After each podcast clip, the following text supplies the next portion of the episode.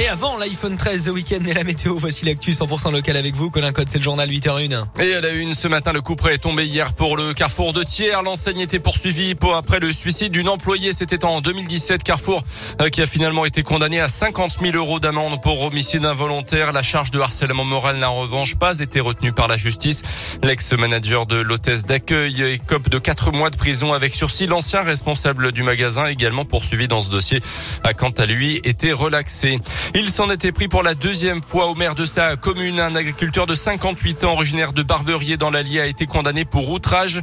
Le 22 juillet dernier, il avait copieusement insulté à nouveau l'élu de ce village de 140 habitants. Ce dernier avait porté plainte soutenu par l'association des maires de l'Allier, à qui s'était d'ailleurs reporté partie civile.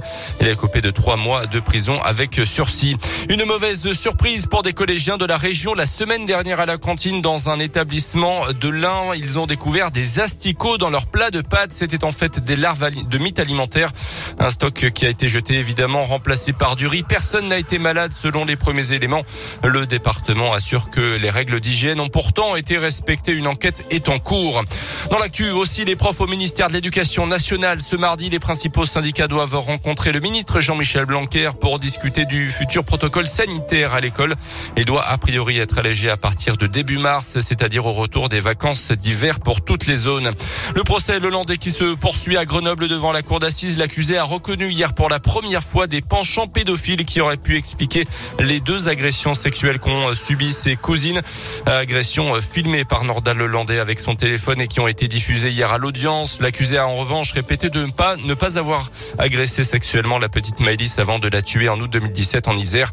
Le procès se poursuit jusqu'au 18 février. L'INSEE passe au crible le logement des jeunes actifs dans la région.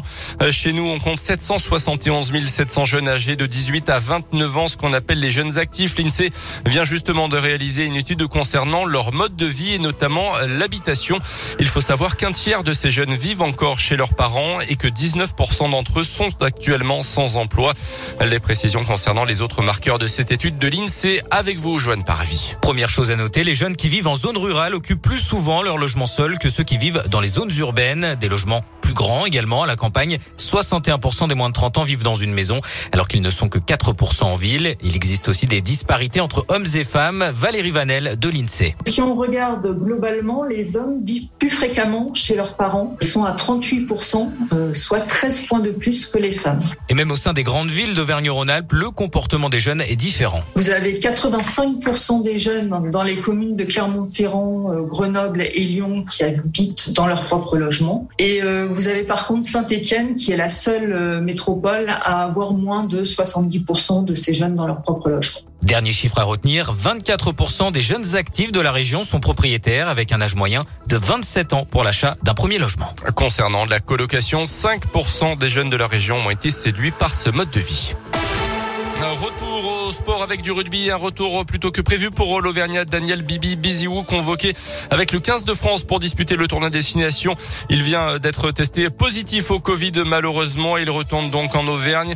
Euh, par contre, ça sera un petit peu juste pour participer au derby à Brive pour le week-end prochain. Notez que deux espoirs de l'ASM euh, participent également euh, ce mardi aux entraînements des Bleus. Et puis on termine avec les JO d'hiver à Pékin. Quatrième médaille ce matin pour les Français.